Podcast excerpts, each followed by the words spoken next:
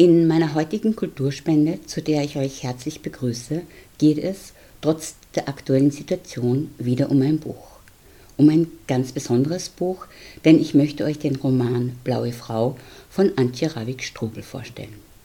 Für diesen Roman wurde Antje Ravik-Strobel 2021 mit dem Deutschen Buchpreis ausgezeichnet.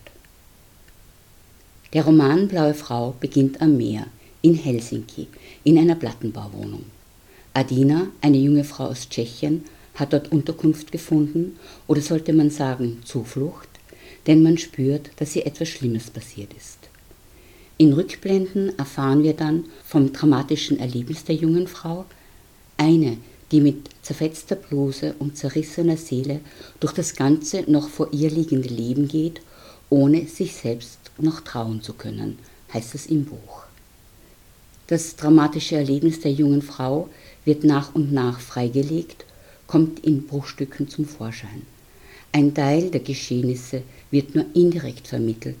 Umso deutlicher spüren wir die Gewalt und die Verletzungen, die Adina erlitten hat. Wir spüren die erzwungene Sprachlosigkeit der jungen Frau. Sie muss erst wieder zu sich finden und das, was ihr widerfahren ist, zur Sprache bringen, sonst wird es, heißt es im Roman. Es wird für immer zur Dunkelstelle werden, die man aus dem Leben verbannt. Einer jener Schatten, die von klein auf das Fürchten lehren.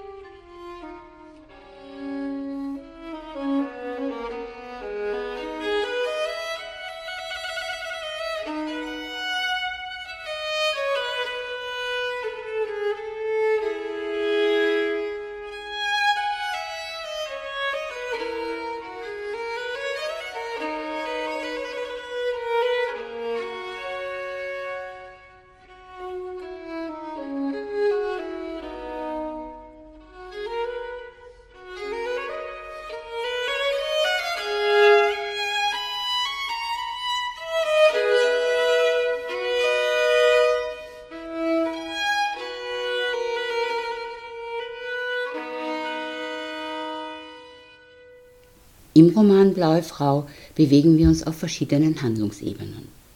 Einerseits geht es um sexualisierte Gewalt und ihre Folgen, um Sprache und Sprachlosigkeit, um Sprechen und um Nichtsprechen können und darum, wem zugehört wird und wem nicht.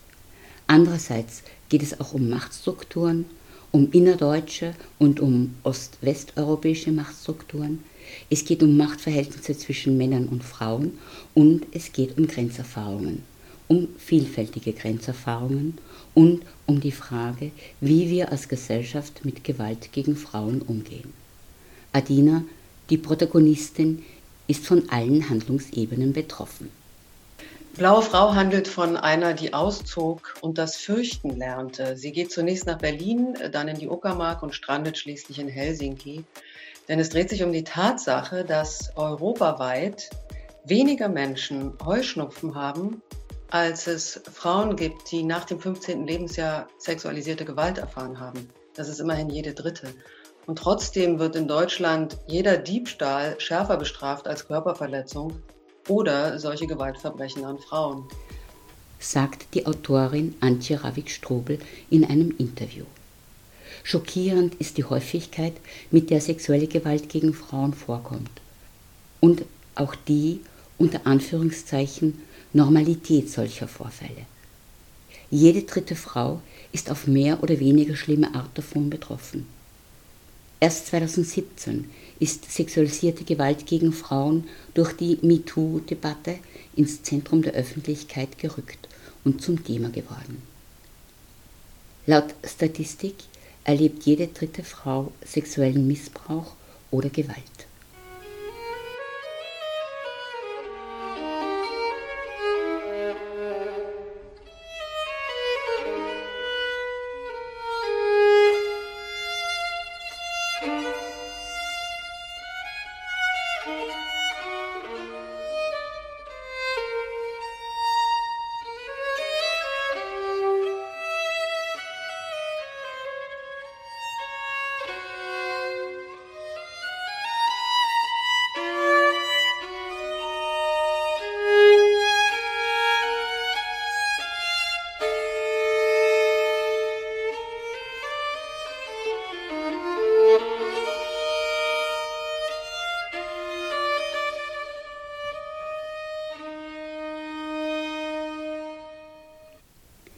Hier ist kurz die Geschichte des Romans Blaue Frau. Adina, die Protagonistin, wächst mit ihrer Mutter in einem kleinen tschechischen Dorf auf. Andere Jugendliche gibt es nicht. Sie sehen sich schon als Jugendliche in die Ferne und ist viel in Chatrooms unterwegs. Dort nennt sie sich der letzte Mohikaner.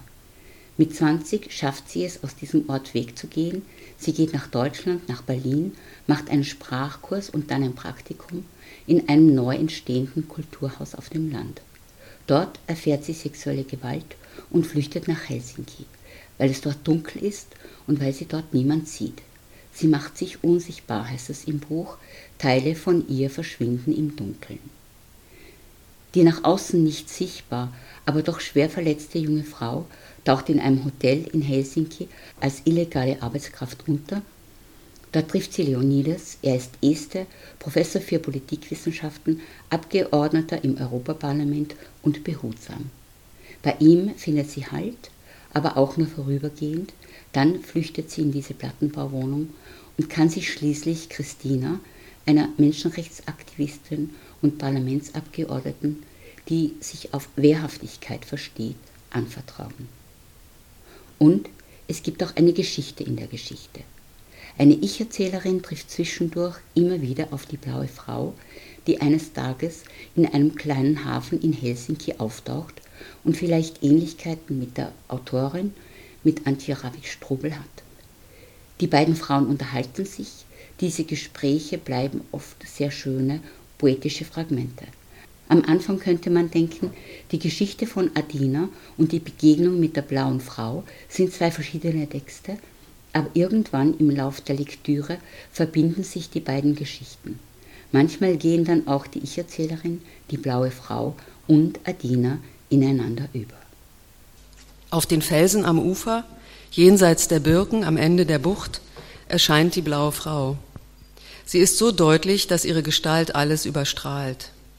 Das Licht fällt scharf auf die Felsen. Hinter den Felsen liegt Schotter, der zu schwarzen Wegen aufgeschüttet wurde, um das Wasser zurückzuhalten. Dort, wo kein Schotter liegt, ist der Untergrund weich und schlammig, durchwebt vom Wasser, das mit den Flussläufen aus den höher gelegenen Sümpfen und Moorwiesen des Umlands in die Stadt hineinströmt, in unzähligen Rinnsalen hin zum Meer. Das Wasser schwemmt die Moose auf, nährt Blaubeeren, Sumpfporst und Farne, versickert im Uferschlamm, dringt durch die Risse im Stein und steht knapp unterhalb des Asphalts der Straßen. Der Regen bringt es mit. Und das Meer, das gegen die Hafenbefestigung rollt, treibt es zurück an Land. Die blaue Frau kommt langsam näher. Sie betritt die Einfriedung des kleinen Seglerhafens. Sie steigt über die rostigen Schienen, auf denen die Boote zum Einwintern hochgezogen werden. Sie geht an den Booten vorbei.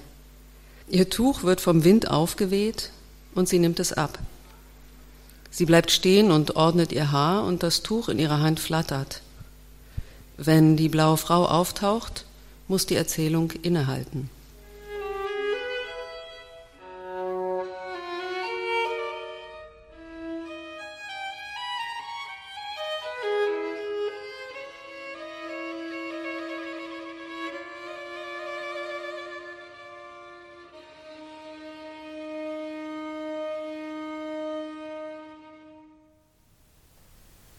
Antje Ravik-Strobel hat für ihr Buch Blaue Frau 2021 den Deutschen Buchpreis bekommen.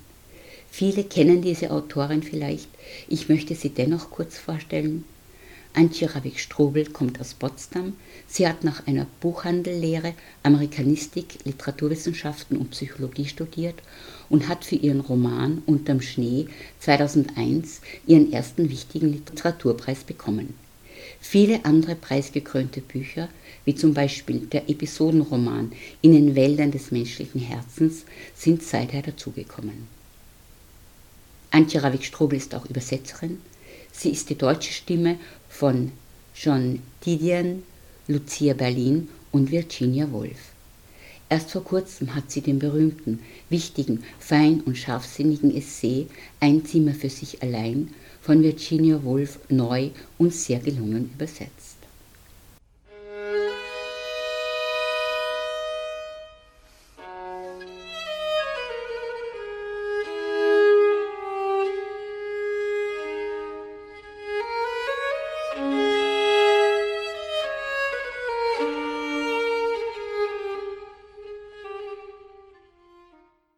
Roman Blaue Frau vermittelt uns, wie schwer das Weiterleben, das Überleben nach einer gewaltvollen Erfahrung ist.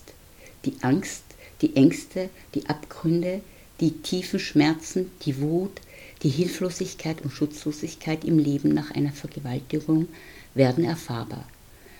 Antje Ravik-Strobel gelingt es mit ihrem Buch Blaue Frau, das Unerzählbare zu erzählen, Sprachlosigkeit in Sprache zu fassen. Durchsichtig ist eine Form des Unsichtbarseins, heißt es im Roman. Adina hat ein sexueller Übergriff unsichtbar gemacht. Unsichtbarkeit und Sprachlosigkeit in Sprache zu bringen, das hat mich interessiert, sagt Antje Ravik-Strubel, die jetzt einen kurzen Ausschnitt aus ihrem Buch Blaue Frau liest. Die Schnapsflasche ist zu einem Viertel geleert. Viro Valge steht in weißer Schrift auf blauem Grund. Darunter streckt die Frau, die ins Signalhorn stößt, das Horn in die Höhe in Richtung Flaschenhals. Das ist der Himmel. Der Schnaps in der Flasche ist farblos, astreiner estnischer Wodka. Cleansing, hat Leonides gesagt, wenn du ihn wie Medizin einnimmst. Jetzt ist er dunkel wie die Küche, beinahe schwarz. Sie trinkt noch einen Schluck. Er kann ihr nichts anhaben. Draußen ist Nacht und Viru ist unübersetzbar, ein Eigenname von der gleichen Transparenz wie die Flüssigkeit. Und wenn sie diese Flüssigkeit trinkt und der Schnaps durch ihre Adern rinnt, wird sie ebenfalls transparent. Sie wird durchsichtig werden. Durchsichtig ist eine Form des Unsichtbarseins. Sie trinkt, das ist die Nahrung. Auf das Flachdach gegenüber trommelt Regen, schwarze, lautlose Rinnsale spült das Licht der Peitschenlampen die Tapete hinab. Sie kann sich nicht erinnern, wann es angefangen hat. Vielleicht regnet es schon lange. Es regnet, seit sie an der Tür war. Das Klingeln an der Tür muss das Geräusch des einsetzenden Regens übertönt haben. Der Mann, der im Treppenhaus stand, war ein Fremder. Er war ein Nachbar, der den Hausaufgang bewacht, damit sich niemand belästigt fühlt, keiner gestört wird in diesem Plattenbau, in den die Menschen nach Büroschluss zurückkehren, um ihren Feierabend ungestört auf den paar Quadratmetern zu verbringen, die sie sich leisten können. Die Stimme auf der Treppe war die eines Unbekannten. Es war nicht die Stimme des Mannes, der Leonides angesprochen hatte auf dem Empfang im Schloss. Es war nicht der, der zu Leonides gesagt hatte, mein Freund, Sie haben ganz Russland gegen sich. Dieser Empfang, der in einem prächtigen Saal mit Kronleuchtern und Ölgemälden und langen, reich gedeckten Tafeln stattfand, Anfang September, als überall Bouquets aus frischen Blumen standen, an einem Abend vor kaum einer Woche. Nicht einmal eine Woche ist es her, seit sie Leonides verlassen hat. Sag das nicht, Zala. Wie kannst du sowas einfach so sagen? Warum fragst du nicht, wie ich sowas tun kann? Eine schwarze Limousine hatte sie damals abgeholt. Sie hatte vor dem Haus gehalten und ein Nachbar kam auf die Straße gerannt, den Rasierschaum noch am Kinn, um das prachtvolle Auto aus der Nähe zu sehen. Der Chauffeur, der ausgestiegen war, trug eine elegante Uniform, Sonne glänzte auf dem schwarzen Lack seiner Schuhe, hatte geglänzt, plusquamperfekt, vollendete Zeit. Vollendet, aber nicht makellos. Die Zeit hat sich bloß erledigt, sie ist abgeschlossen, für immer vorbei. Dabei ist es nicht lange her, ein paar Tage. Der September fing gerade erst an. Er hatte noch die volle sommerliche Kraft, der September dieses Jahres, nicht des letzten. Ein Septemberanfang, der jetzt in eine menschenleere Monatsmitte übergegangen ist, in der es nur sie gibt und die Spinnen im Balkonregal. Leonides hätte das nie zugelassen. Er hätte das nicht erlaubt. Wäre es nach ihm gegangen, wäre sie immer noch dort, in seinem Apartment, das bezahlt wird von der Universität. Sie säße am Kamin oder an der Kücheninsel, wo sie besonders gern am Morgen im ersten Licht gesessen hat. Aber es geht nicht länger nach ihm. Die Limousine hatte sie zum Rathaus gebracht in diesem schon verlöschenden Sommer. Das Rathaus befand sich in der Nähe des Bahnhofs. Zwei steinerne Kolosse bewachten den wuchtigen Palast, der Wind hatte schon einen eisigen Kern, aber auf der Freitreppe wärmte die Sonne, die Kleider leuchteten, Sprachen schwirrten um sie herum, und Leonides zu Ehren trug sie ebenfalls ein Kleid, ihr einziges aus einem Second Hand, das von einer berühmten Designerin stammte. Die Teilnehmer der Tagung kamen aus ganz Europa. Leonides sollte in seiner Sektion die Keynote Speech halten, aber erst am nächsten Tag. Der Empfang war eine Gelegenheit, zusammen auszugehen. Vielleicht würde nach dem Essen sogar getanzt, hatte er zu ihr gesagt, weil er bis zum Schluss fürchtete, sie könnte doch noch einen Rückzieher machen. Leo, mein Lee, mit seiner Strahlkraft und einem Selbstvertrauen, das von einer bruchlosen Karriere kam. Er war der Gesandte einer jungen Republik, was ihn zusätzlich beflügelte, und da ging auch sie beschwingt neben ihm die Stufen hinauf. In der Schlange vor der Garderobe tauchte eine Aktivistin auf, eine von vielen, mit denen Leonides ständig über Telefon oder E-Mail in Kontakt stand.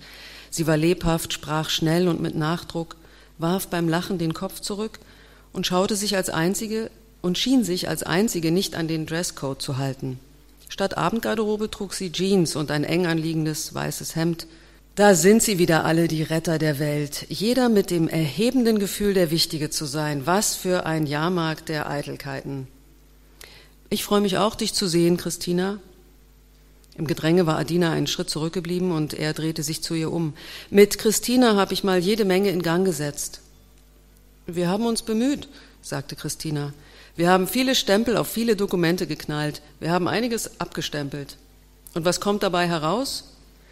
Abende wie dieser, ein Schaulaufen, für das sich alle wahnsinnig aufbrezeln.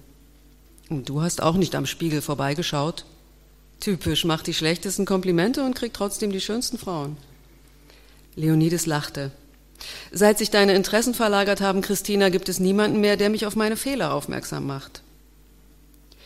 Christina schien eine der Frauen zu sein, die ihm gefielen, was nicht schlimm war, dachte Adina, sie gefiel ihr auch. Sie fühlte sich leicht. Der Empfang ähnelte den Empfängen im Hotel, nur waren viel mehr Menschen da. Und diesmal war nicht sie es, die den Wein ausschenkte. Leonides hielt ihr manchmal vor, dass sie Menschen gegenüber argwöhnisch war, aber diesmal wäre sie nicht argwöhnisch. Diesmal gäbe es eine Insel, eine Insel aus Leonides, dieser Christina und ihr. Wie ich dich kenne, musst du ganz viele Leute treffen. Natürlich, sagte Leonides, und du hast davon profitiert.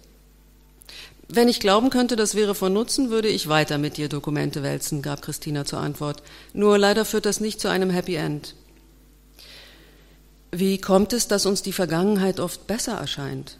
Die Vergangenheit ist besser, sagte Christina, denn sie ist vorbei.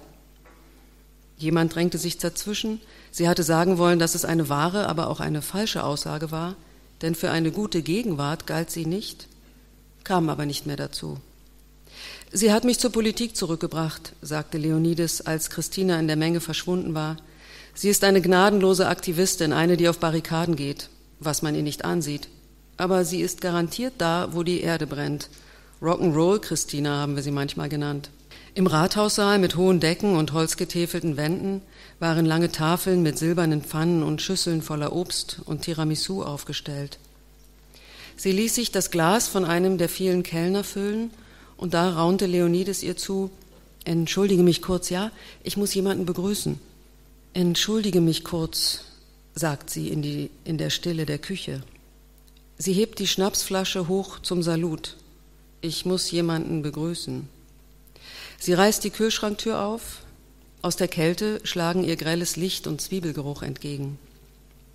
Schön, Sie zu sehen, sagt sie, als käme aus dem Kühlschrank jemand auf sie zu. Als käme der Mann auf sie zu, der sich hinter ihrem Rücken genähert und irgendwo dort Leonides die Hand geschüttelt hatte. Sie haben gut hergefunden? Seelmann, old chap, ruft der Mann in ihrem Rücken. Ich dachte, Sie beehren uns mal im Zentrum in Berlin. Wie Sie sehen, kämpfe ich stattdessen mit den Hürden der finnischen Sprache. Hm, für Sie als Este doch ein Klacks. Gibt es nicht eine enge Verwandtschaft mit Ihrer Muttersprache? Das Verstehen gelingt, hörte sie Leonides sagen. Vom Beherrschen kann aber nicht die Rede sein. Trinken wir ein Glas? So gern, so gern. Anfangs hatte ich sogar Probleme, mir die finnischen Straßennamen zu merken. Unser Gedächtnis setzt erst ein, wenn uns die Aussprache der Worte vertraut ist. Sie stellt die Flasche in den Kühlschrank. Die Kälte kracht auf ihren Handrücken, trifft auf den Schmerz im Gelenk, schlägt über ihr zusammen. Sie weiß, dass sie jetzt stillhalten muss, standhalten, dass sie sich auf keinen Fall umdrehen darf. Gewöhnlich erinnern wir uns an das, was uns nützt, sagt Leonides. Wir meiden den Schmerz. Der Schmerz sinkt ins Dunkel, wird zu Dunkelstellen der Geschichte. Oder wie Lennart Meri, unser erster Präsident nach Abzug der Sowjets, so treffend sagte, alle reden vom Tod des Kommunismus, aber keiner hat seine Leiche gesehen. Sie haben sich nicht verändert, sagt der Mann in ihrem Rücken.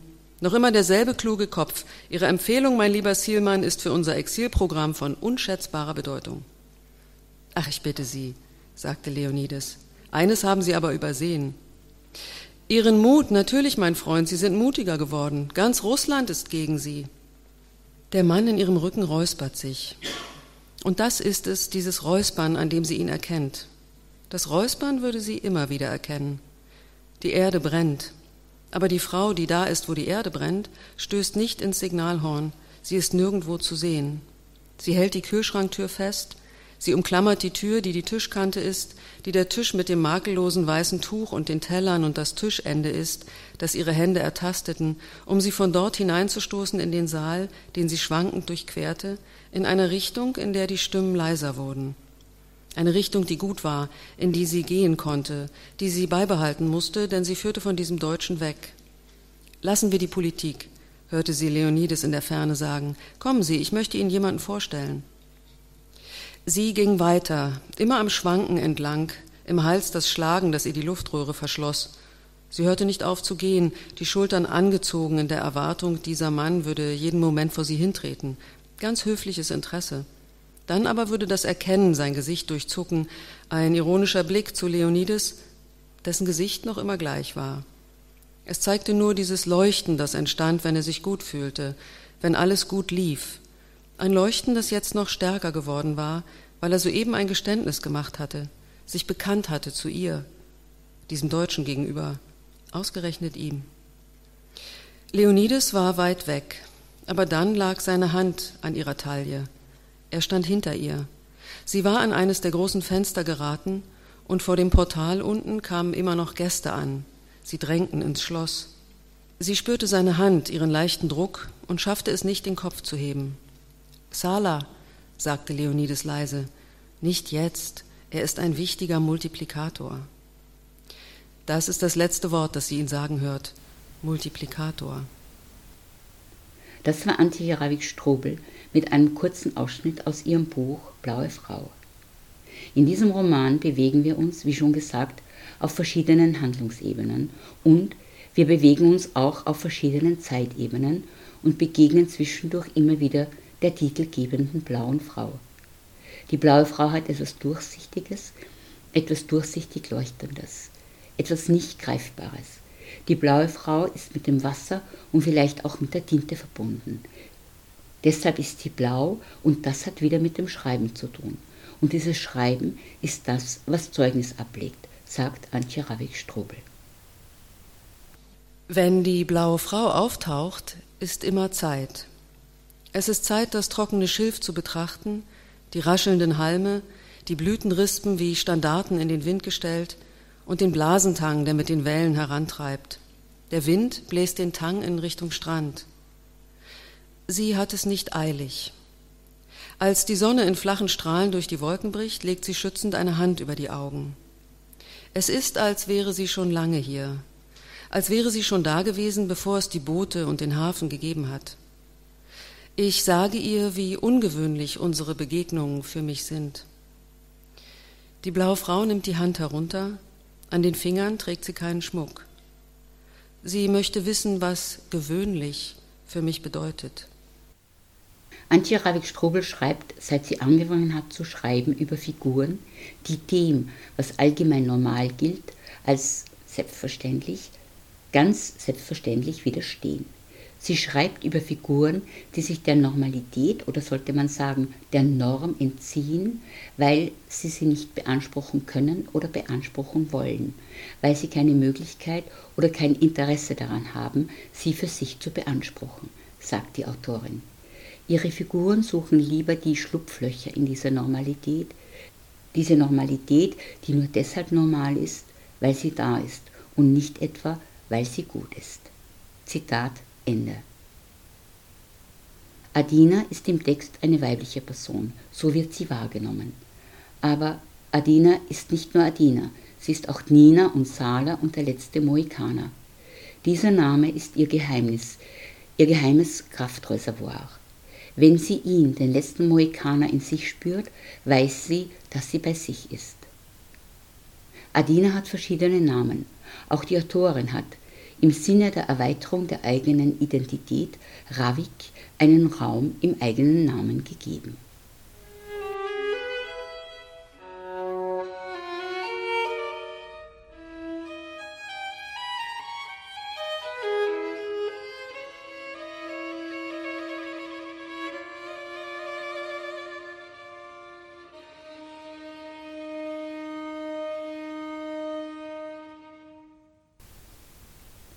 Es gibt Bücher, das habe ich schon einmal gesagt, es gibt Bücher, die auf der Bücherstellage einen ganz besonderen Platz haben. Auch das Buch Blaue Frau von Antje Ravik-Strobel ist für mich so ein Buch. Blaue Frau ist ein vielschichtiger Roman über den Umgang mit einem Trauma, über die daraus resultierende Sprachlosigkeit und den Versuch, sich der Sprache wieder zu bemächtigen. Antje Ravik-Strobel verbindet in diesem Buch politische Statements, poetische Schilderungen und sehr viele schöne Naturbeschreibungen und Lichtstimmungen. Sie beleuchtet mit Feinfühlsamkeit, Einfühlsamkeit und sprachlicher Feinheit viele Dunkelstellen. Und Antje Ravik-Strobel überrascht. Ihre Sprache überrascht. Sie überrascht sprachlich und das tut gut. Lesend tut das gut. Denn dem, was zwischen den Zeilen steht, dem, was zwischen den Zeilen entsteht, dem begegnen wir nur wie eben der blauen Frau beim Lesen. Der Roman Blaue Frau ist ein ausgezeichnetes und auch wichtiges Buch. Ein Buch zum Langsamlesen, zum Wiederlesen. Geschrieben von ungefähr ins Mögliche und von dort aus ins Wahrscheinliche, sagt Antje Ravik-Strobel in einem Interview. Und auch das macht das Buch außergewöhnlich und spannend. In ihrer Dankesrede für den Deutschen Buchpreis ist Antje Ravik-Strobel auch auf das Thema gendergerechte Sprache und auf die Debatte um das Gendersternchen, das sie für sich beansprucht, eingegangen und sagt, dass sich das Denken in unserer Gesellschaft im Moment verändert. Wir sind aufmerksamer dem gegenüber, dass es vielleicht nicht nur eine tonangebende Gruppe gibt, sondern dass da noch andere Stimmen irgendwie gehört werden müssen. Das bildet sich auch in der Sprache ab. Sprache ist etwas, das sich pausenlos verändert. Dieses Sternchen ist doch eigentlich hübsch. Dann spürt man wieder die Freude an Wörtern, sagt Antje Ravik-Strobel. Vielleicht muss das Selbstverständliche erst wieder unverständlich werden, um selbstverständlich zu bleiben. Das ist ein Satz von Ilse Eichinger, der mich auch daran erinnert, dass Sprache beweglicher ist und wandelbarer als wir in unseren Gewohnheiten, obwohl wir sie ja angeblich erfunden haben. An dieser Wandelbarkeit jedenfalls habe ich Freude, an einer Sprache, in der Spielen ausdrücklich erwünscht ist, die ins Stolpern kommen darf und Ungesichertes aushält. Und bei aller Freude am sprachlichen Wagnis, am beweglichen Wort ist eines sonnenklar. Ravik und ich sind Schriftstellerin, nicht Schriftsteller. Und als solche manchmal ausgezeichnet mit einem Sternchen. Vielen Dank.